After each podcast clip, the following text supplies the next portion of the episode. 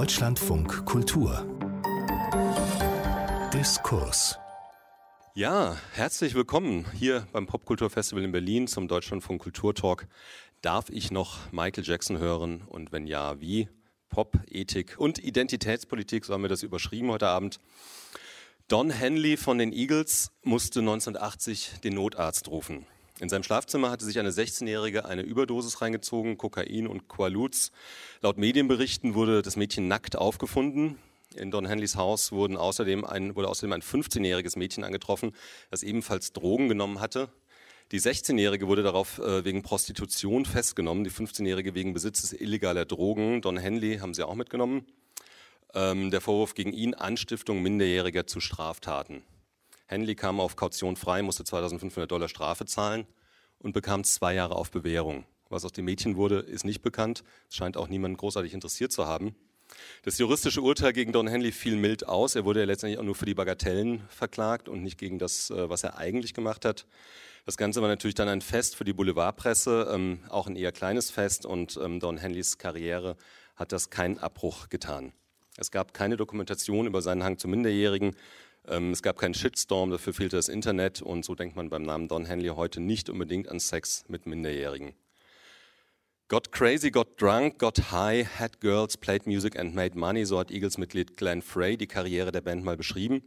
Und so erbärmlich das klingt, muss man ja auch sagen, dass es doch lange auch die entscheidende Kraft des Rock'n'Roll war, dass er eben ein Leben abseits äh, bürgerlicher Normen gefeiert und irgendwie auch legitimiert hat. Es gab auch da schon immer rote Linien, die waren aber eher fließend. Man schien es leider nicht so genau wissen zu wollen. So genau wie möglich wollten es dann aber die Dokumentation Surviving R. Kelly und Leaving Neverland wissen. Die wollten genau wissen, welche sexuellen Übergriffe sich R. Kelly und Michael Jackson geleistet haben.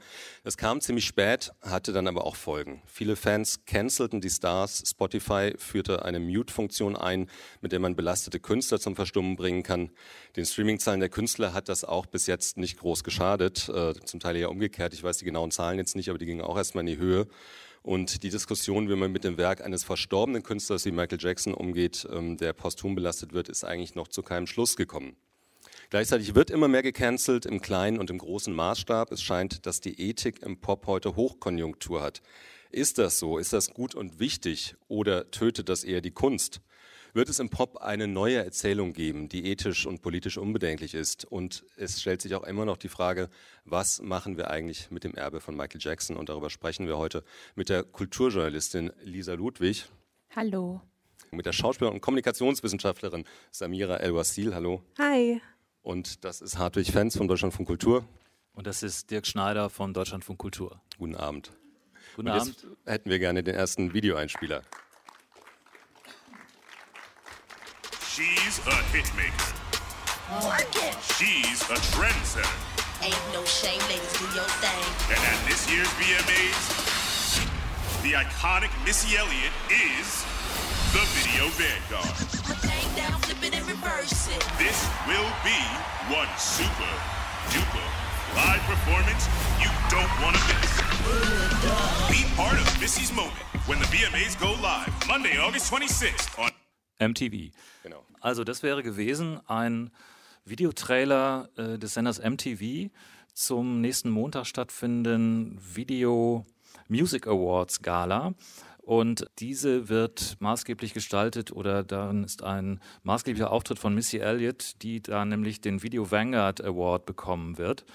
Und dieser Video Vanguard Award heißt eigentlich Michael Jackson Video Vanguard Award.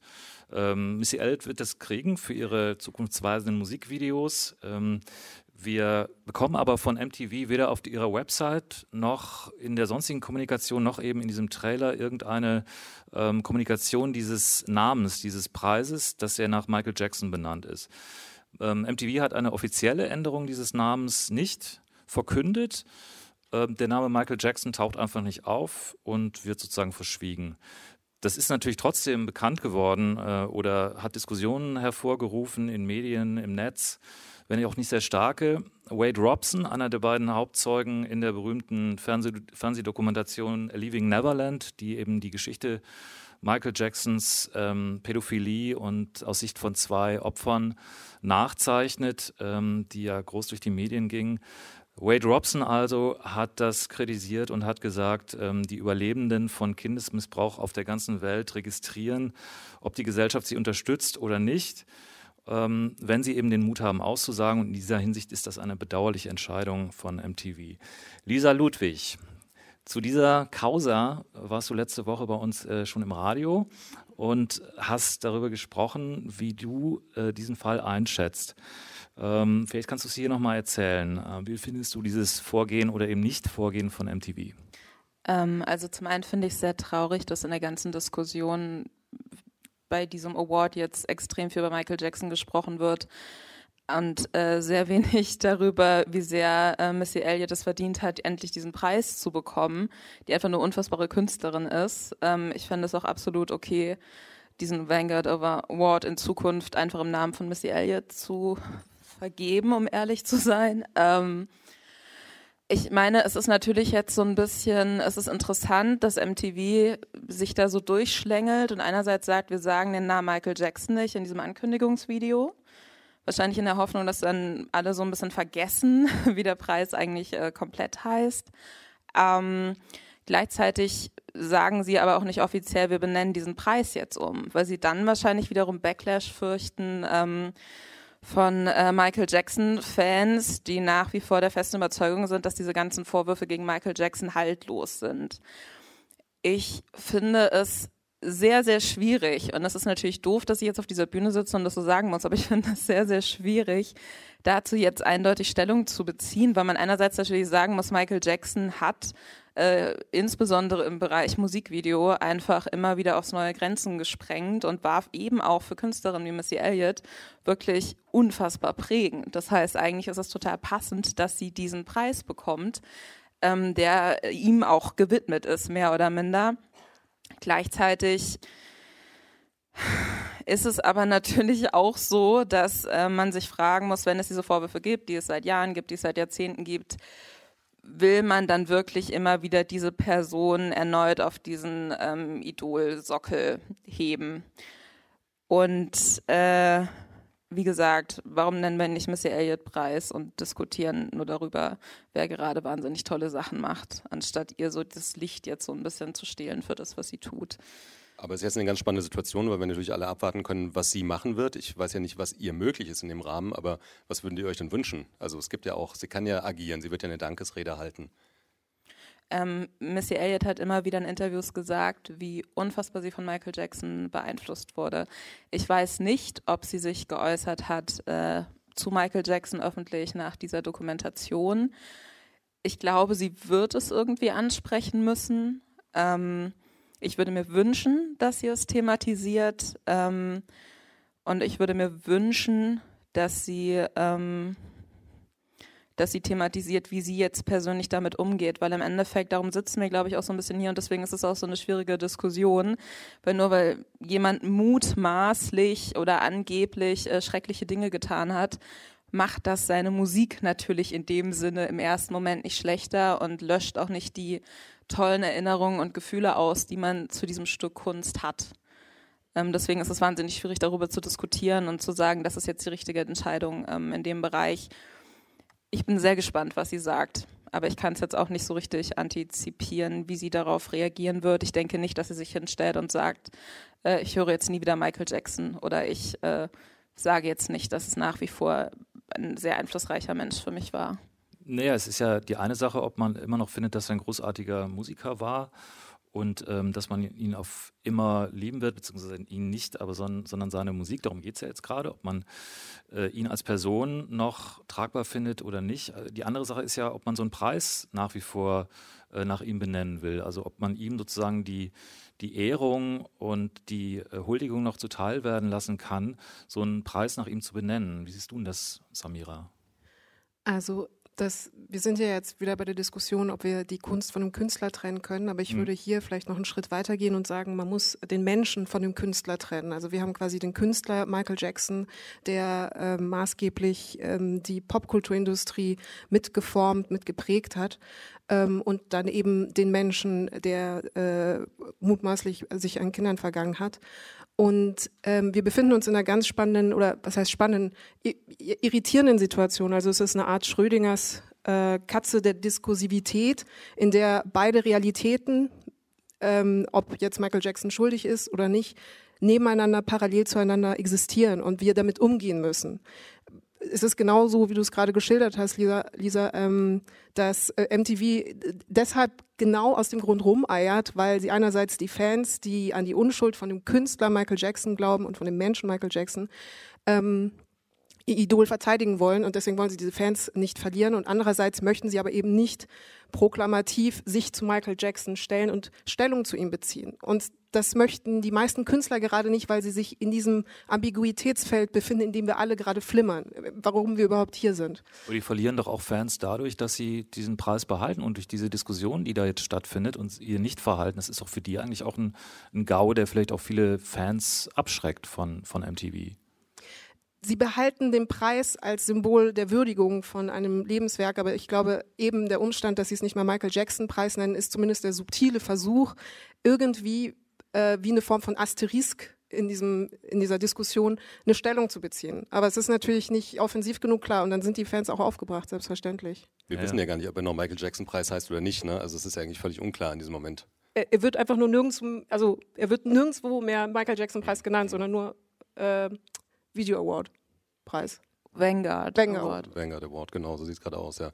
Man hätte ja auch gleich einen Schritt vorwärts gehen können und sagen können, der heißt jetzt, ich glaube, seit 1991 so und äh, wir benennen jetzt um, um uns der Zeit anzupassen. Aber klar, das wäre auch schwierig gewesen. Also auch da hätte man gesagt, dass äh, Michael Jackson da vielleicht beschädigt wird, hätten die Fans gesagt. Da sind wir eigentlich auch schon mittendrin jetzt eben in dem Thema Cancel Culture, wie es ja so gerne genannt wird. Das ist die Frage, was ist das eigentlich für ein Begriff? Ist das ein positiv besetzter Begriff, negativ besetzt? Also dass, dass Leute gecancelt und verschwiegen werden, eben aufgrund ihrer Taten. Ich finde, ähm, nochmal zur Ergänzung, auch dass, dass dieser Begriff ähm, an sich schon vielleicht insofern pro problematisch ist, als da eben nicht ähm, etwas gestrichen wird, sondern jemand. Also es, es ist ja, die, äh, Cancel heißt ja streichen oder absagen oder nicht stattfinden, dann findet da so eine ganze Person nicht mehr statt. Ähm, wie seht ihr das? Wie seht ihr diesen Begriff? Ich, Lisa, genau. Erstmal. Okay, sorry, ich hatte schon Angst, dass ich jetzt unterbreche. Ähm, ich finde es ein furchtbarer Begriff, weil er für mich äh, impliziert, dass man jetzt wahllos Dinge verbietet, nur weil irgendjemand sich denkt, das finde ich jetzt nicht mehr schön. Ähm, das ist ja nicht so. Wenn wir über äh, eine Mute-Funktion sprechen, dann betrifft das ja die Person, die sich entscheidet, etwas zu muten ich, ich weiß auch gar nicht, woher der Begriff eigentlich kommt, um ehrlich zu sein. Ich habe das Gefühl, dass das was ist, was eher von ähm, der Seite gerne benutzt wird, die sich sehr laut darüber aufregt, dass es überhaupt irgendeine Anfechtung von äh, Idolen gibt, die sich äh, private äh, Verfehlungen geleistet haben. Ähm, diese privaten Verfehlungen wiederum waren aber in vielen Fällen überhaupt nur möglich, weil sie so große Idole waren. Und ich empfinde es als etwas äh, sehr, sehr Positives, dass eben nicht mehr so getan wird, als wäre Vergewaltigung Minderjähriger ein ganz normaler Teil der Popkultur und muss Teil davon sein, dass Leute äh, äh in ihrem Rebellentum irgendwie äh, parallel dann noch Hotelzimmer zerkloppen oder halt einfach Rockstars sind. Also das finde ich wirklich, ich finde, das ist eine sehr, sehr gute Entwicklung und ich empfinde es überhaupt nicht so, dass jetzt wahllos äh, Künstler mundtot gemacht werden und Kunst darf sich nur noch auf so einem ganz schmalen äh, Gleis bewegen, sonst ist alles verboten und ähm, ich habe immer das Gefühl, wenn man von Cancel Culture spricht, dann schwingt es so mit. Ich glaube, das Problem an dem Begriff ist auch, also erstens, es wird auch gerne als Kampfbegriff benutzt. Äh, und andererseits äh, meinen die Menschen unterschiedliche Dinge, wenn sie Cancel Culture ähm, thematisieren oder es ihm als Problem sehen. Also ist es schon Cancel Culture, wenn zum Beispiel Kevin Spacey aus einem fertigen Film rausgeschnitten wird, man aber überlegen muss, dass natürlich die, der Filmverleih das aus ökonomischen Gründen macht. Also sagt, wenn wir den Film jetzt so rausbringen, dann wissen wir, dass die Fans oder die Leute oder die Kinozuschauer nicht mehr diesen Film anschauen werden und deswegen werden wir Verluste machen. Das heißt, das ist eine rein ökonomische Entscheidung gewesen, eine Person nicht mehr mehr stattfinden zu lassen. Ähm, auf Ebene der Ästhetik wäre das aber eben das Canceln eines Künstlers, in dem als, als Schauspieler, in Form eines Schauspielers. Ähm, ist Cancel Culture schon, wenn man äh, ein, wenn man aufruft zum Boykott und sagt, ähm, guckt euch bitte äh, den Film Ocean's 8 nicht an, äh, solange ähm, Matt Damon da drin äh, mitspielt, der die äh, Aussagen von Harvey äh, Weinstein relativiert hat angeblich. Ist das schon Cancel, Cancel Culture oder ist das eben auf, in den sozialen Netzwerken eine Form von ähm, sozialen Engagement oder Aktivismus? Ist Cancel Culture, wenn Spotify sagt, wir äh, löschen jetzt komplett die R. Kelly Songs aus allen Playlists, die wir haben, um sie dann aber zwei Monate später wieder doch online zu stellen, unter anderem auch sein I Admit Song, wo er quasi seine, äh, seine kriminellen Taten äh, gesteht. Also was genau ist Cancel Culture? Ist das, wenn der Nutzer mündig und emanzipiert entscheidet, ich möchte aus persönlichen, emotionalen, ästhetischen, moralischen oder ethischen Gründen nicht mehr mit dem äh, Werk eines Künstlers in Kontakt treten, wie auch immer interagieren, äh, dessen Künstler mich verletzt hat in äh, seinem Verhalten oder mich verprellt hat oder mich schockiert hat? Oder ist es, wenn eben Filmverleih oder Plattformen oder übergeordnete Instanzen sagen, wir bieten euch das nicht mehr zu, äh, an, aber meistens eben aus ökonomischen Gründen? Ganz verstehe ich es nicht, weil es gehört ja zusammen. Das eine ist ja die Folge des anderen und das funktioniert ja eben auch nur im Bereich der Popkultur, in der es ja eben auch um Geld geht und Aufmerksamkeit gleich Geld ist. Aber wer cancelt dann? Wer, wer ist dann, wer, wer, ist der Urheber der Cancel Culture? Also wenn äh, eben Filmverleih sagt, wir möchten Geld verdienen und wir wissen, wenn wir das Produkt so rausbringen, kriegen wir kein Geld und deswegen machen wir das Produkt anders, um unserem Publikum äh, gegenüber ähm, äh, ja, das ist ja eine nachgängige Sache. Also die vorgängige Sache war ja einfach zu politisieren, was äh, Kevin Spacey gemacht hat. Und diese Handlung, die es ist ja schon in der Nachfolge von der Weinstein-Affäre und äh, von der, vor allen Dingen von der MeToo-Debatte, die danach kam, äh, ist dieser Fall ja aufgekommen, weil sich da jemand durch diese Debatte, soweit ich das jetzt nachgelesen habe, ähm, ermutigt fühlte, sich ja, öffentlich zu machen, dass, mhm. äh, dass Kevin Spacey das gemacht hat.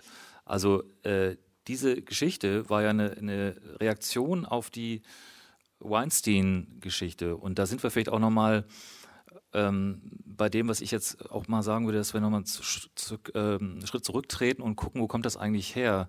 Und soweit ich weiß, ist das, ähm, kommt es eigentlich ursprünglich mal von Call-out-Culture. Also mhm. jemanden entblößen, jemanden äh, entblößen, der Macht hat. Und so würde ich auch MeToo verstehen. Also es sind dann einfach, es ist sozusagen eine Abwehrreaktion von ohnmächtigen Leuten, von Opfern, die sich gegen äh, Macht ne, nicht Machtstrukturen, aber gegen äh, Leute, die Macht haben und diese Macht ausnutzen, zur Wehr setzen. Da kommt das ja her. Mhm. Und ähm, ja, wann habt ihr denn eigentlich, sagen wir mal, registriert, dass diese Form von, von Call-out, sagen wir mal erstmal, von öffentlich machen, ähm, dass das so stark zugenommen hat, auch in der öffentlichen Diskussion? Ich meine, das wäre nicht immer so gewesen, das war vor zehn Jahren noch nicht so. Wann hat das angefangen?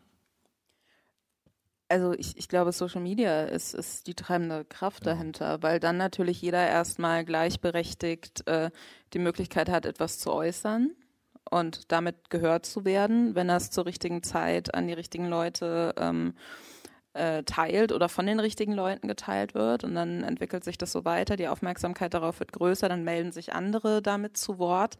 Also ohne Social Media wäre das so nicht möglich, weil es da eben keine keine Instanz gibt, wie jetzt beispielsweise eine Redaktion, die erstmal abwägt, ist das Thema für uns groß genug, wollen wir darüber berichten. So.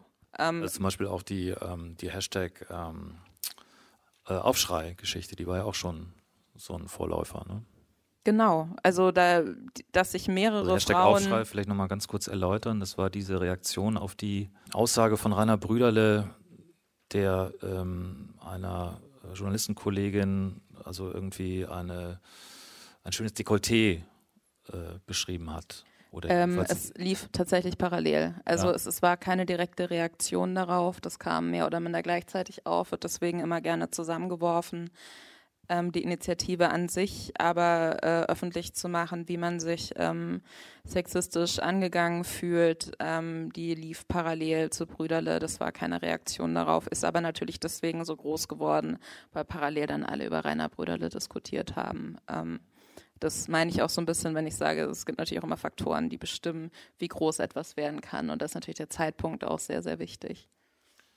Social Media als ähm, erstmal Befreiungsmittel ich glaube, da wollte ich noch ergänzen, ähm, das sind zwei Bewegungen, die parallel zueinander laufen. Also einerseits die Digitalisierung und dadurch die Kommunikationsmöglichkeiten, die niedrigschwellig sind und deswegen die Stimmlosen eine Möglichkeit haben, ihre Stimme zu erheben. Aber auch generell natürlich eine ähm, äh, progressive Liberalisierung der Gesellschaft, also die progressiver wird und immer mehr anerkennt, ähm, dass marginalisierte Gruppen äh, äh, bestimmt auch Rechte haben und auch das Recht haben, das Wort zu erheben. Und ähm, es gibt von ähm, Aladin El-Malafi, das ist ein deutscher äh, Soziologe, der zur Integration viel forscht und er hat so eine schöne Metapher, die man eigentlich auch auf identitätspolitische ähm, Diskurse übertragen kann. Das ist äh, die Idee von dem Tisch, also von der Gesellschaft, die am Tisch sitzt und früher war es so, dass eben äh, die Gruppe der Privilegierten, in seinem Beispiel die Deutschen, am Tisch saßen und eben äh, ähm, nicht Privilegierte an so einer Art Katzentisch der Gesellschaft. Und jetzt äh, rücken quasi die Personen nach, setzen sich mit an den Tisch und möchten einfach mitdiskutieren und eben auch eine Stimme haben dürfen, um sich an der Form der Gesellschaft ähm, beteiligen zu dürfen, einerseits aber auch eigene Rechte vertreten zu dürfen. Und diesen äh, Progress oder diese, diese äh, Wahrnehmung der eigenen Rechte ist parallel und auch äh, verwoben mit der Digitalisierung und der Öffnung der digitalen Räume und quasi einer Schöp ein, eines Schaffens einer digitalen Agora äh, parallel passiert. Und deswegen sind die Leute nicht nur technisch in der Lage, sondern sie emanzipieren sich auch einfach immer mehr und begreifen, welche Möglichkeiten sie haben und welche sie auch nutzen sollten, für sich selbst einzustehen. Ja, aber nicht nur, dass sie mitreden wollen, sondern auch, dass sie eine Gegenmacht aufbauen können. Zu Recht Rechte einfordern, ja. Also zu Recht eine Stimme einfordern und sagen, äh, oder auch eben den Status quo in Frage stellen und kritisieren und sagen, der Status quo basiert natürlich erstmal auf so, wie es am Tisch bisher immer als Regel war weil die Regeln bestimmt worden sind von den Leuten, die schon äh, sehr lange dort saßen. Und jetzt kommen eben äh, die äh, Akteure hinzu und sagen, wir möchten die Regeln aber anpassen, so dass alle an dem Tisch zufrieden sind und glücklich.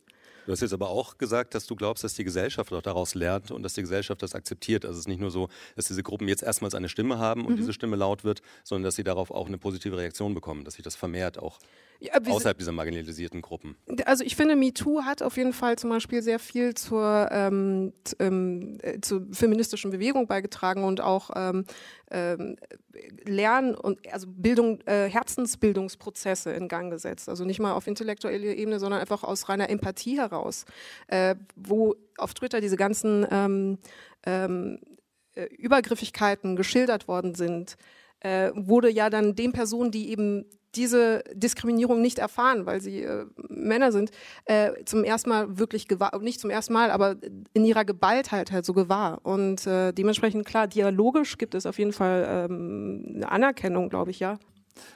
Aber das hat ja auch eine negative Seite es hat, oder es hat auf jeden Fall eine problematische Seite. Gerade diese Fälle äh, sexueller Gewalt also da muss man ja auch nochmal sehr stark unterscheiden, da kommen wir vielleicht äh, gleich auch noch drauf. Es geht, äh, geht um Fälle sexueller Gewalt, wie zum Beispiel bei eben Michael Jackson und R. Kelly, auch bei Bill Cosby zum Beispiel, ähm, auch bei zum Beispiel jemandem wie, wie O.J. Simpson, da geht es richtig um Gewalt, teilweise um Mord. Äh, und dann geht es natürlich auch um Leute, die wegen ihrer Gesinnung ähm, naja, man sagt dann eben gecancelt werden. Und da ist eben die Frage, ist das jetzt unter einen Hut zu packen? Sehr diskutabel. Aber erstmal vielleicht noch vorher, ich habe diese vier Leute aufgezählt.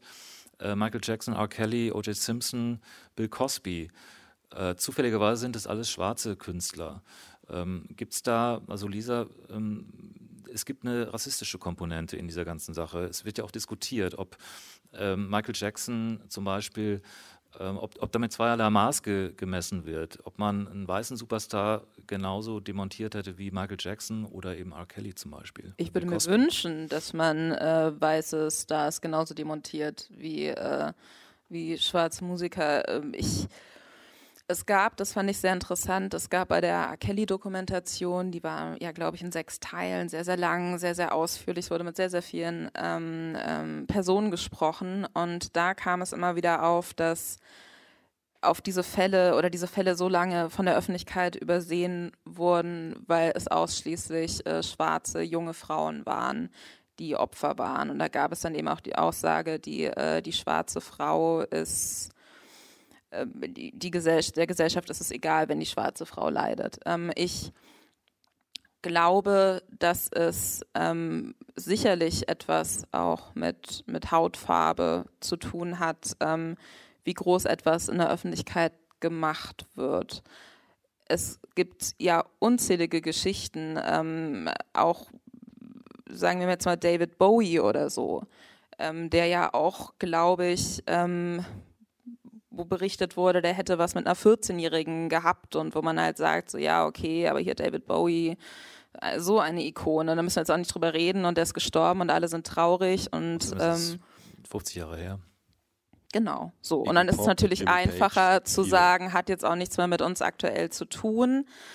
Ähm, ich finde es ein bisschen schwierig, äh, auf die Frage zu antworten. Ich, ich kann das tatsächlich nicht richtig einschätzen. Ich bin der festen Überzeugung, dass man über jeden Fall, auch gerade Fälle dieser Härte, gleichberechtigt berichten muss. Ich finde auch, wenn man sich, ähm, also es ist für mich komplett irrelevant, wer äh, Kinder vergewaltigt. So, ich möchte, dass die alle zur Rechenschaft gezogen werden. Ähm, ich, ich kann die Frage nicht richtig beantworten, aber es ist ja, es ist tatsächlich auffällig bei diesen Fällen jetzt, dass es ähm, alles schwarze Männer sind. Es ist auch interessant, wenn wir den Umgang nach wie vor mit Roman Polanski und Woody Allen betrachten. Aber als Gegenbeispiel muss man natürlich Harvey Weinstein äh, nennen, der ja, wenn du von Demontage sprichst, äh, natürlich auch ähm, zu Recht ja äh, auch in seine Einzelteile quasi öffentlich zerlegt worden ist. Ähm, ich, ich finde es auch schwierig, eine identitätspolitische Komponente in der ähm, im digitalen Engagement gegen Leute, die sich amoralisch oder kriminell verhalten haben, auszumachen. Also die, was, äh, kannst du mal ganz kurz nochmal sagen, was du mit identitätspolitische Komponente dass meinst? du ähm, also, also dass du meintest, dass es eben zum Beispiel ethnisch äh, einen Unterschied macht, ob äh, jemand eine schwarze oder weiße Hautfarbe hat. Äh, sobald online klar wird, dass eine Person in äh, a place of power, also in, in, irgendwie ja Einfluss hat oder Macht, ähm, sich in der Art verhalten hat, geht erst einfach mal die digitale Gruppe auf diese Person los. Und ich glaube, das ist tatsächlich erstmal unabhängig von der Hautfarbe. Ich glaube, wenn es David, also wenn es Twitter zu Zeiten von David Bowie gegeben äh, hätte, also wo, äh, wo er äh, äh, wo es aktiv wäre oder Nick Cave oder äh, Iggy Pop oder sowas, äh, wären sie genauso betroffen gewesen. Aber die Vorwürfe sind ja zum Teil sehr alt. Also ich meine, warum nicht jetzt die Vorwürfe gegen Iggy Pop oder Jimmy Page oder wen auch immer noch hervorholen? Also warum passiert das nicht? Und das waren ja auch die Vorwürfe gegen Spotify, dass sie eben XXX und äh, R. Kelly gemutet haben, aber so viele andere nicht. Ein Argument in Bezug auf die Trennung von Kunst und Künstler ist natürlich, wenn der Künstler tot ist, ähm, dann profitiert er nicht mehr von der Aufmerksamkeit. Nur, also ich mhm. nenne das Argument nur, es ist nicht, dass ich das teile. Äh, und dementsprechend ähm, monetarisiert sich das nicht, wenn man ihm Aufmerksamkeit schenkt, obwohl er äh, ein Unmensch war. Das ist auf der Profitebene. Aber auf der Prinzipebene ist es natürlich schwierig, weil man damit äh, eine Form von Missbrauch, der erfolgt ist und ja nicht weniger valide ist, nur weil er in der Vergangenheit ist, ein bisschen relativiert, normalisiert oder einfach verdrängt.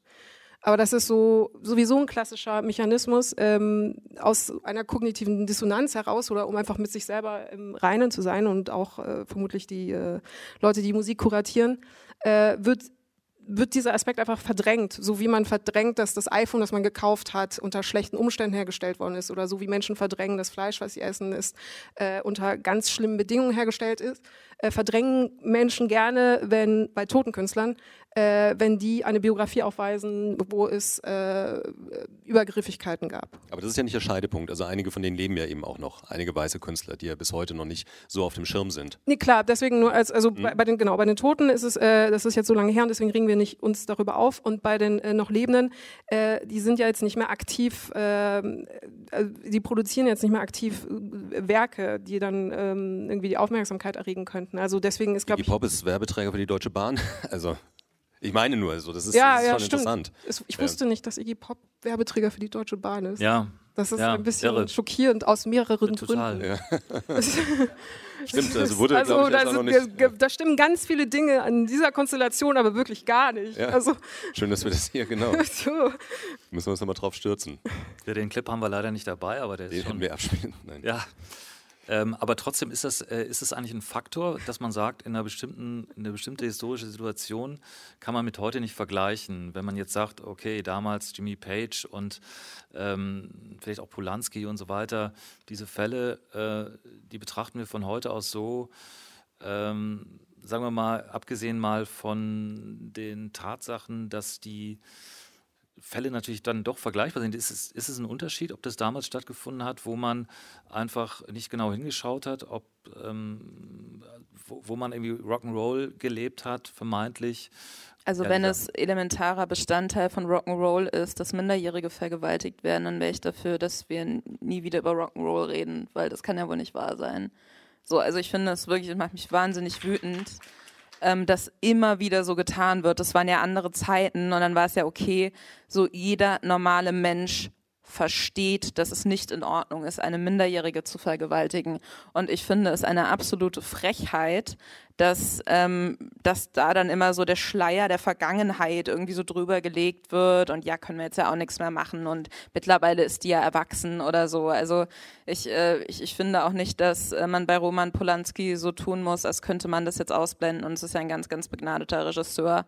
Ich finde, das ist eine Entscheidung, die natürlich jeder irgendwie für sich selbst treffen muss. Ich verstehe aber absolut äh, die Leute und da schlagen wir dann den Bogen wieder auf diese erste schlimme Cancel Culture, die dann von öffentlichen öffentlichen Einrichtungen oder von öffentlichen Institutionen erwarten, dass auch da eine moralische Positionierung ähm, betrieben wird. Aber es passiert ja noch nicht. Es gibt keine Hashtags gegen ähm, Polanski.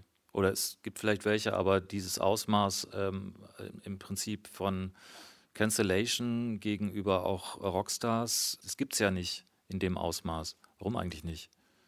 Ich, ähm, ich bin mir nicht so ganz sicher, auf wen man da die ganze Zeit wartet. Also auf so diese ähm, anonyme große Internetmasse, die sich doch bitte auch noch gegen die Leute richten muss. Ich finde, dass man als äh, Medium durchaus auch eine Entscheidung treffen kann, wenn ein neuer Polanski-Film kommt. Wir äh, rezensieren diesen Film nicht. Oder wenn wir es tun, dann setzen wir das in einen bestimmten Kontext. Ähm, ich kenne niemanden, der guten Gewissens noch äh, Polanski-Filme guckt. Ich glaube, dass es natürlich immer schwierig ist, auf mehreren Fronten zu kämpfen. Und wenn man sich dieser unglaublichen Masse an Vorwürfen und auch berechtfertigten Vorwürfen gegenüber sieht, so niemand hat die Kraft, jeden Tag zehn Leute zu canceln. Das ist nicht möglich. Deswegen guckt man, was ist gerade das Akuteste oder vielleicht dann eben auch so ein bisschen, worüber wird gerade berichtet und wovon bekomme ich was mit und wo hänge ich mich dann mit dran, weil ich es stärker damit mache, dass ich mich mehreren Leuten anschließe, die das gerade auch öffentlich diskutieren. Ähm, aber ich finde, sich, sich hinzustellen, und ich sage nicht, dass du das machst, indem du das sagst, aber ich finde immer so, ich bekomme das von vielen Leuten mit, die sagen, ja, aber warum sagt ihr, wer auch immer ihr ist, dann nichts auch noch gegen die Person? So, ja, wenn du das so schlimm findest, dann mach es doch auch selbst und dann unterstütze ich dich gerne damit. Aber immer so dieses Abwarten und entweder es muss gegen alle gleichzeitig was gesagt werden oder man darf gegen niemanden was sagen, das finde ich sehr frustrierend und nicht zielführend.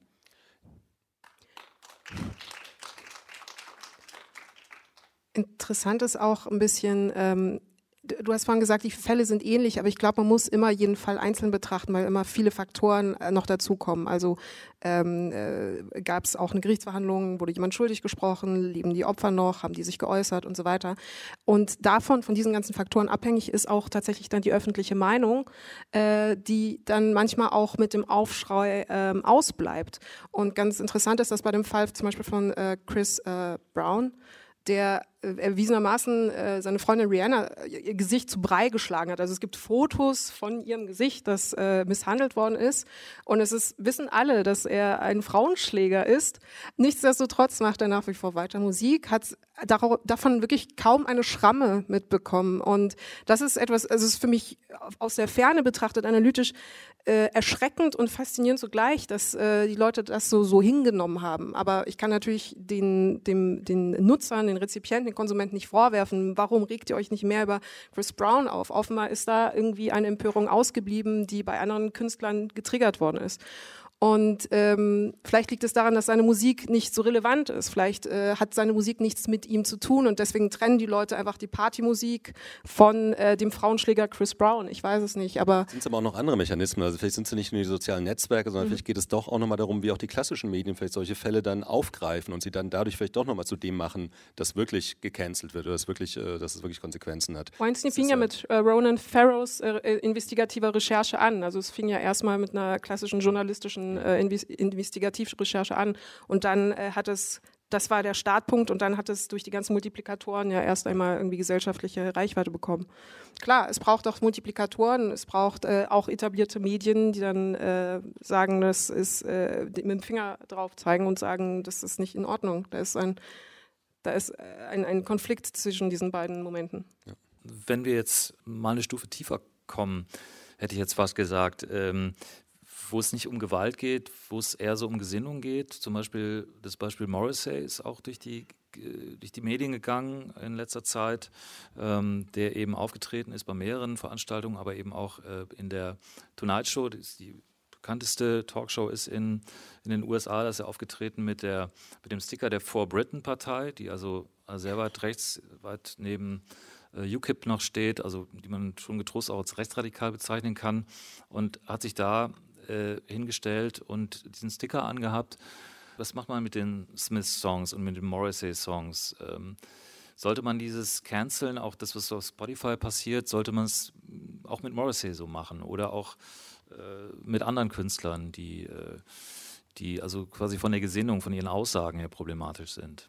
Ich würde es gerne mal nach Deutschland ziehen, auf den deutschsprachigen Hip-Hop, der sich durch Antisemitismus bemerkbar macht. Also warum finden die, warum, warum, warum ganz ehrlich. Also ich äh, Kunstfreiheit wichtig, also kämpfe ich dafür und Meinungsfreiheit kämpfe ich auch dafür, aber Antisemitismus ist für mich keine Meinung, äh, die vertreten werden muss und schon gar nicht im künstlerischen Rahmen.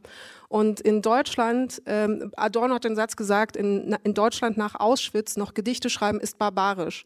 Und für mich in Deutschland deutschsprachigen Hip-Hop zu machen und die deutsche Sprache zu benutzen, um antisemitische Klischees zu bedienen, sich daran zu bereichern, das ist für mich barbarisch. Und ich, ich also. Jetzt bist du, Lisa, ähm, sehr stark Hip-Hop assoziiert.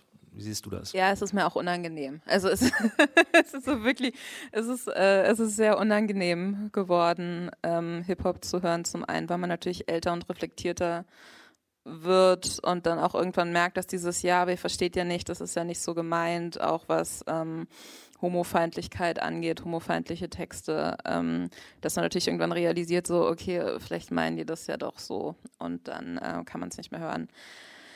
Ähm, ich, ich finde, es, es muss eine viel stärkere Diskussion darüber geben. Ich finde auch nicht, dass es Teil von Battle Rap zwingend sein muss, weil Battle Rap jahrelang ganz wundervoll ohne sowas ausgekommen ist und in den USA auch äh, zum großen Teil ganz wundervoll ohne das auskommt. Ähm, es ist nicht notwendig, äh, seinen imaginären Gegner damit zu beleidigen, dass er irgendetwas Weibisches hat, weil er äh, angeblich homosexuell ist. Es ist keine Beleidigung, jemanden homosexuell zu nennen. Es ist äh, es darf keine Beleidigung sein, ähm, jemanden äh, zu glauben, dass es äh, dass Transperson eine Diffamierung ist. Ich sage Transperson in so Texten heißt es dann natürlich anders. Ähm, und genauso ist Antisemitismus oder zu sagen, oh du Jude, so das ist, das darf keine Beleidigung sein, das darf nicht beklatscht werden. Ähm, ich finde es so schwierig, bei Deutschrap irgendwo anzusetzen, weil man sich vor so einem riesigen Berg von Dingen, die eigentlich unglaublich sind, so den gegenüber sieht auch wenn man sich anguckt, ähm, diese Diskussion um ähm, Jesus Ex-Freundin, die sich zu Wort gemeldet hat und ihm vorgeworfen hat, ähm, sie geschlagen zu haben und wie sich dann äh, Bones MC der, um Kontext zu geben, ähm, einer der erfolgreichsten Rapper Deutschlands ist, wenn nicht der erfolgreichste gerade, bin mir gerade nicht sicher, äh, ob da jemand noch mehr verkauft. Der hat sich in der Insta-Story drüber lustig gemacht und äh, und die Fans fanden es lustig. Und der wurde danach noch bei den Hype Awards, was äh, der Versuch war, einen äh, quasi so eine Art Hip-Hop-Echo zu verleihen, für den besten Instagram-Account nominiert. Und alle waren ganz schockiert, dass Leute das nicht in Ordnung finden. Ich, äh, ich, ja, ich finde das nicht in Ordnung und es tut mir sehr, sehr, sehr weh, weil das an sich eine Musikrichtung ist, von der ich glaube, dass sie äh, ganz wunderbare Sachen auch schon gesagt hat und machen kann. Aber ich finde, es darf, ich finde, eigentlich darf kein Festival Künstler buchen, die sich auf eine Bühne stellen und Minderheiten beleidigen und die dafür von äh, 14-Jährigen beklatscht werden. So, das, das kann man nicht bringen, finde ich. Und auch nicht, wenn diese Musik irgendwie in den Charts ist, weil das macht die Inhalte nicht besser. Aber wenn wir jetzt von Cancel Culture oder nehmen wir es Call-out Culture oder eben von diesen Mechanismen als positive Korrektive äh, eigentlich sprechen, also kann das nicht sein, dass die einfach in manchen Bereichen überhaupt nicht funktionieren, weil dort eben einfach ethische äh, Maßstäbe verschoben sind, weil dort andere Werte gelten? Wer also zum Beispiel im, im, im Hip-Hop, in bestimmten Bereichen des Hip-Hop funktioniert es ah. vielleicht nicht. Also weil wenn dort dann eben Antisemitismus betrieben wird oder andere Dinge ähm, verherrlicht werden, dass, dass das eigentlich eher die ganze Sache noch irgendwie attraktiver macht für ein bestimmtes Publikum. Authentischer. Ne? Also, ja, sagt man dann gerne. Also, genau, ja. Das ist in der Tat ein Problem, dass man denkt, dass es ein bestimmtes äh, Bild äh, von den Künstlern in bestimmten Disziplinen gibt, die dann äh, sich decken quasi mit dem Verhalten. Und das Zweite ist natürlich die Fans, also solange nicht ein, ein Gros der Fans betroffen ist von dieser Form von Diskriminierung und Beleidigung, wird es auch schwierig sein, dass die Fans sich erheben gegen die Künstler, die diese Sachen äußern. Und äh, korrigiere mich gerne, beim deutschsprachigen Hip-Hop, die Fans sind wahrscheinlich eher cis, männlich, ähm, heteronormative Männer, Jungs, also weniger Frauen zumindest. Das, das würde ich nicht so sagen. Aber man ist eben, und deswegen sage ich, äh, habe ich das äh, von, also man, man belügt sich äh, sehr lange selbst finde ich, ne? Weil, weil es ist natürlich immer einfach, wenn es dann immer um Noten geht in einem Song, dann denkt man sich, okay, aber ich bin ja keine Note und der meint jetzt ja gar nicht mich, ne? Und das funktioniert natürlich, wenn man zwölf ist und wenn man 14 ist. Und bei manchen Leuten funktioniert es auch noch ein bisschen später. Ähm, aber das, äh, es, es gibt sehr, sehr viele Frauen, die Deutschrap hören. Es gibt sehr, sehr viele Frauen, die sich feministisch engagieren, die äh, sehr liberal, sehr aufgeklärt sind, die Deutschrap hören und die ich beispielsweise und einen sehr, sehr großen Konflikt da in sich tragen, den ich für mich auch noch nicht gelöst habe und der es für mich sehr, sehr schwierig macht, äh, Songs zu hören, mit denen ich aufgewachsen bin und die ich immer ganz, ganz toll fand. Ähm, aber es ist schon so, dass man merkt und dass ähm, das auch ähm, Szene-interne Medien merken, wenn man das anspricht, dann wird man verlacht und dann gibt es eine sehr, sehr große Öffentlichkeit. Und das sind teilweise auch Frauen, die eben noch in diesem Punkt sind, wo sie sagen, aber ist doch alles nicht so gemeint und ihr versteht Hip-Hop nur nicht, ähm, die dann glauben, man ist so ein Nestbeschmutzer weil man die Musikrichtung und bestimmte Dinge so lange nach außen verteidigen musste, dass man denkt, jegliche Kritik auch von innen muss falsch sein. Die Frage ist ja, ob da, ob da sich was verändert. Man hat ja die Rolle der Hip-Hop-Medien auch kritisiert, gerade auch in diesem Kollega-Fall, dass die sich da nicht vernünftig distanziert haben. Jetzt gab es vor ein paar Monaten ein ähm, Editorial in hiphop.de, war das, glaube ich, von dem Chefredakteur Oliver Marquardt, kann das, kann das sein? Rap.de. Rap.de, Entschuldigung, ähm, der geschrieben hat, wir brauchen ein MeToo im Deutschrap. Das war ein etwas seltsamer äh, Aufruf, weil natürlich ähm, man schlecht Leute dazu aufrufen kann, äh, ein MeToo zu machen. Aber da, bricht da irgendwie was auf, dass das auch Hip-Hop intern mehr öffentlich auch äh, kritisiert wird? Also Oliver Marquardt ist nicht die erste Person, die das fordert.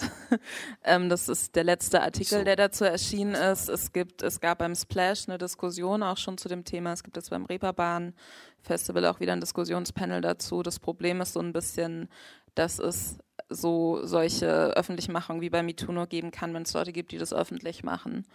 Und äh, es gibt sehr, sehr viele Fälle, die ich allein aus meinem Umfeld äh, kenne, wo es zu Vorfällen gekommen sind, die, und, die unter dem Hashtag MeToo laufen können. Ähm, viel aber eben von Frauen, die sich zum Teil auch noch in dem Bereich bewegen und die halt einfach noch nicht das Gefühl haben, sie, ähm, sie können weiter in dem Bereich aktiv sein, arbeiten, auf Konzerte gehen, eine öffentliche Person sein. Ähm, weil die Szene, was auch immer das dann bedeuten mag, konkret oder die Öffentlichkeit für diese Diskussion noch nicht bereit ist. Und das ist natürlich auch immer was, was man auch allgemein ähm, mitdenken muss.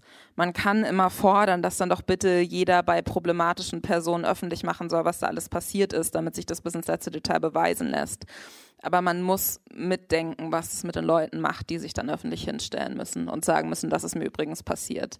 Weil da sagen, klatschen nicht nur Leute und sagen, oh geil, und äh, jetzt benennen wir einen Hashtag nach dir und Bento interviewt dich, ähm, sondern äh, da gibt's genug Leute, die ihre Künstler oder auch Künstlerinnen, es gibt ja auch Männer, denen sowas passiert, ähm, oder Frauen durch Frauen, ähm, verteidigen und für die bist du dann ein Feindbild. Also ich glaube, wenn wir über Cancel Culture reden, dann habe ich manchmal das Gefühl, es klingt immer so, als gäbe es halt diesen bösen großen Mob und die armen Künstler und werden dann vielleicht sogar ungerechtfertigterweise plötzlich nicht mehr auf äh, Spotify-Playlisten äh, draufgepackt, ähm, aber man muss auch einfach angucken, äh, es gibt auch eine Gegenbewegung und die Leute, die sowas öffentlich machen, die sich für sowas einsetzen, weil sie das Gefühl haben, es ist die richtige Entscheidung und da muss es, Leute müssen sich moralisch auch zu Kunst positionieren. Ähm, denen wird auch jede Menge Scheiße entgegengesetzt und ich finde, da, darüber wird sehr wenig gesprochen, leider.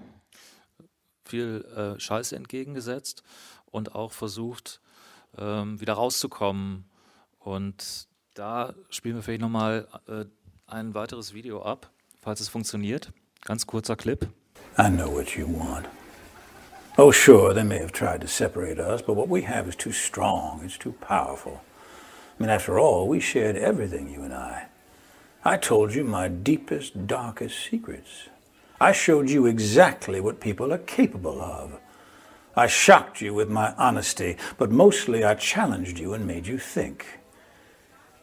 And you trusted me, even though you knew you shouldn't. So we're not done, no matter what anyone says. And besides, I know what you want. You want me back. Wir wollen ihn zurückhaben. Wir wollen ihn doch innerlich eigentlich alle zurückhaben. Äh, ist das so? Äh, ich finde, dieses Video ist, ist komplett absurd. Ich dachte, ich habe erst also ich, ich habe das gesehen, ich war komplett fassungslos, weil im Endeffekt ist es ja ein Schuldeingeständnis, oder nicht? Oder verstehe ich das komplett falsch? Also wenn sich jemand, er, er, er tut sich ja diese Frank Underwood, seine ikonische Rolle aus House of Cards, wo ein Politiker spielt, der sogar zum Mord bereit ist, die lädt er sich ja auf, weil er weiß, das ist eine ikonische Rolle und macht sich ja damit aber zum Bösewicht und, und ich verstehe nicht so richtig, wie ähm, Kevin Spacey glauben kann, dass irgendjemand nach diesem Video sagt, ja, ich glaube, der ist unschuldig.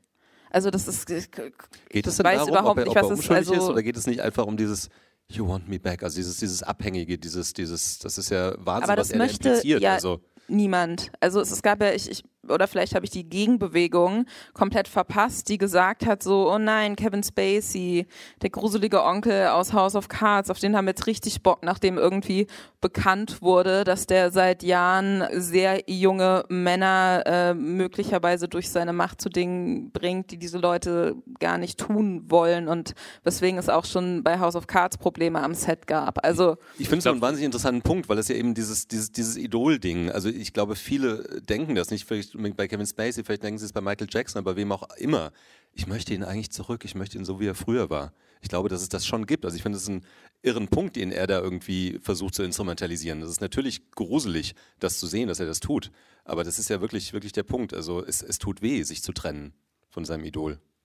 Es gab tatsächlich auch journalistische Stücke, die, also die ihn zurückwünschten in, äh, in die Serie und dann aber ganz klar gesagt haben, ja, man muss den Schauspieler von äh, den Allegations trennen. Ähm, und er ist ja so ein guter Schauspieler. Er ist ja so ein guter Schauspieler. Das war immer dieses äh, ein bisschen wehleidige äh, Jammern, dass jetzt dieser gute Schauspieler wegen der bösen, bösen ähm, Kritik jetzt eben nicht mehr guter Schauspieler sein darf ich finde, ob das jetzt berechtigt ist oder nicht, ich habe da auch meine eigene Meinung zu, klar, aber ich äh, würde doch sehr stark schätzen, dass äh, viele Leute finden, jetzt ist er aber gut, jetzt wollen wir ihn aber mal wieder resozialisieren. Bei Louis C.K. ja auch. Also es gibt ja auch viele äh, Fans von Louis C.K., die sagen, wir wollen den wieder auf der Bühne sehen. Das ist ja wirklich auch ein Ding, also mit den Idolen äh, ist es nicht sowieso an der Zeit zu sagen, es, es gibt die Idole nicht. Also was ist das eigentlich für ein, für ein Wunsch nach diesen Figuren wie Michael Jackson und, und diese, diese, diese Gebäude, die da zusammenbrechen dann. Das ist ja eigentlich irre. Also ich finde, sich so ein Idol im Pop zu wünschen, das ist ja fast so wie, hinkt jetzt etwas, aber wie sich einen starken Mann der Politik zu wünschen. Es ist immer falsch. Also es gibt diese Figuren eigentlich nicht. Also wenn etwas äh, interessant ist in der Debatte, ist auf jeden Fall das Aufbrechen äh, von äh, Fanidealisierung und überhaupt, äh, was der Künstler eigentlich ist, was das bedeutet für die äh, Leute und die Konsumenten. Und ähm, was interessant war auch an der Dokumentation, ähm, äh, Leaving Neverland war natürlich auch, dass alle Mechanismen einer, eines, eines Stars, eines Idols äh, dort aufgedeckt worden sind. Also gezeigt worden ist, was für ein Machtdispositiv aufgebaut wurde, dadurch, dass du auf der Spitze da oben auf dem Podest eben diesen unfass unerreichbar, also gottähnliche Gestalt hast. Es war ja fast wie eine Religion, also wie der Priester, der angebetet wird und man freut sich, dass die eigenen Söhne Teil des Chors sein dürfen, so ungefähr. Was ich auch, die, alle, die Eltern, alle Verwandte, äh, Freunde komplett verblendet hat. Also äh, das war und diesen religiösen Aspekt, äh, den Fankultur manchmal pflegt und hat und auch äh, schädlich ist für alle Seiten, weil eben diese äh, unüberwindbaren Machtdispositive entstehen, die gnadenlos ausgenutzt werden von den Leuten in der Machtposition. Das ist äh, zumindest, wenn es etwas gibt, was irgendwie positiv aus dieser Debatte und aus diesem Diskurs rauskommt, dann vielleicht das, dass wir ähm, die Idole ein bisschen stürzen können. Ich wollte, wollte noch ganz kurz nochmal äh, dazu übergehen. Hat jemand Fragen aus dem Publikum oder Statements? Ja, bitte, hier rechts. Ähm, was ich vermisst habe bei all dem, ist eigentlich darüber zu sprechen, was das mit den Leuten tut, die davon äh, betroffen sind.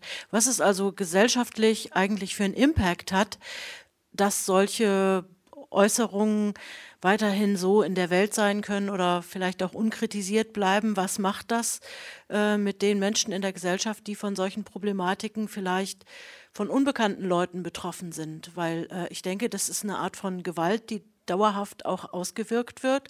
Und äh, das bleibt mir bei dem Ganzen doch diskursiv noch ein bisschen unterbelichtet. Ich würde es auch so sehen. Das ist ein sehr guter Punkt, weil das war äh, etwas, das ich dachte bei ähm, Surviving R. Kelly. Da ähm, äußern sich ja eben die Opfer von R. Kelly. Und ich wüsste keinen Namen, ich habe die Dokumentation angeschaut und ich habe mir keinen Namen gemerkt von, äh, den, äh, von, von den Opfern, die sich zu Wort gemeldet haben und äh, mutig genug waren, eben ihr, ihr Trauma und äh, ihr, ihr, ihre unglaublich schrecklichen Erfahrungen ähm, zu teilen, um dann eben R. Kelly zum Sturz zu bringen. Ich weiß keinen Namen der Opfer von Bill Cosby zum Beispiel, ich könnte keinen nennen.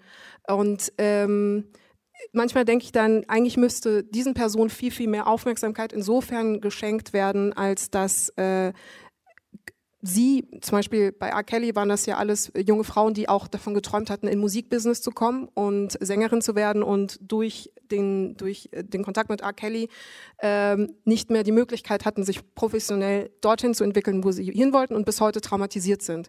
Dass man diese Frauen unterstützt, zum Beispiel, äh, um zu schauen, was sie eigentlich hätten machen können oder was wollten sie eigentlich künstlerisch der Welt mitteilen, um das wieder zurückzuholen. Oder ähm, alle Opfer eigentlich anhören und schauen, was sie eigentlich hätten der Welt schenken können, wenn sie nicht Opfer des, äh, der Verletzung gewesen wäre von den Künstlern. Aber natürlich reden wir naturgemäß wieder nur über die Täter. Das ist ja leider in der Natur der Diskussion. Und da finde ich aber auch gut, dass du gesagt hast, dass man quasi mit den Opfern dann in erster Linie redet. Ich glaube, es gibt ganz viele Leute, und das meinte ich vorhin, dass ich meinte, es ist ja auch sehr mutig, äh, mit sowas an die Öffentlichkeit zu gehen. Ähm, ich glaube, dass das viele, oder das Gefühl habe ich zumindest gewonnen, auch gar nicht unbedingt das Interesse haben, zum einen für den Rest ihres Lebens auf diese Sache reduziert zu werden und ähm, zum anderen da dann die Scheinwerfer so wahnsinnig im Gesicht zu haben. Ich habe oft das Gefühl, auch wenn ich mir Interviews mit, mit Überlebenden von solchen Übergriffen durchlese, dass die sich dazu durchringen, das öffentlich zu machen, in der Hoffnung, dass das gesellschaftlich etwas bewegt und dass sie damit eventuell anderen Leuten helfen. Ähm, aber dass es dann nicht darum geht, sich so in den Vordergrund unbedingt zu spielen. Ich finde den Gedanken total schön zu sagen, gerade wenn es wirklich darum geht, jemand ist mit einem Talent zu einem großen Namen gegangen und äh, hat gehofft, da gefördert zu werden und da halt das zu bekommen, was den Leuten versprochen wurde. Dann fände ich es schön, wenn man sagt, okay, dann gucken wir uns nochmal an, dann reden wir jetzt nicht immer über R. Kelly, wenn wir über diese Sängerin äh, sprechen, sondern dann äh, sagen wir eben auch mal bewusst, und das ist übrigens ihre neue Single oder das war ihr letztes Musikvideo. Ähm, das finde ich schön. Und, und ich glaube, ähm, wenn es nochmal um den gesellschaftlichen, was es mit der Gesellschaft macht, ich glaube schon auch bei Hip-Hop tatsächlich, dass wenn Leute das Gefühl haben, etwas läuft im Radio, etwas läuft äh, im Musikfernsehen, auch wenn niemand mehr Musikfernsehen guckt, oder irgendwas hat innerhalb kürzester Zeit irgendwie 15 Millionen Aufrufe bei YouTube und äh, gucken, da gucken sich drei Millionen Leute die Insta-Story an. Es wird natürlich irgendwie legitimiert, was dann gesagt wird und was da passiert. Und wenn, ähm, und dann hat man sicherlich auch das Gefühl, oder ich hatte auch das Gefühl, ähm, später dann, ich fühle mich nicht mehr wohl, zwischen 2000 Leuten vor der Bühne zu stehen und die brüllen alle Nutte mit. So, weil ich dann das Gefühl habe, ich, es ist jetzt, es ist kein realer Übergriff auf mich, aber ich habe das Gefühl, wenn die Stimmung kippt, so, dann könnte es, dann könnte vielleicht was passieren. Und das ist ähm, eine ganz schreckliche Vorstellung. Ich kann mir wirklich nicht ausmalen, wie das sein muss, wenn man als Jüdin oder als Jude antisemit antisemitische Lines im Deutschrap hört. Ich danke Ihnen sehr für diesen Einwurf und ich finde es gut, dass wir darüber noch geredet haben. Wir haben über sehr, sehr vieles heute nicht geredet. Wir haben auch nicht darüber geredet, was wir eigentlich mit dem Erbe von Michael Jackson machen. Trotzdem fand ich es eine sehr interessante Unterhaltung. Vielen, vielen Dank äh, an Samira El-Wasil, vielen Dank an Lisa Ludwig und vielen Dank an das Publikum für die große Aufmerksamkeit. Danke sehr. Danke, schönen Abend.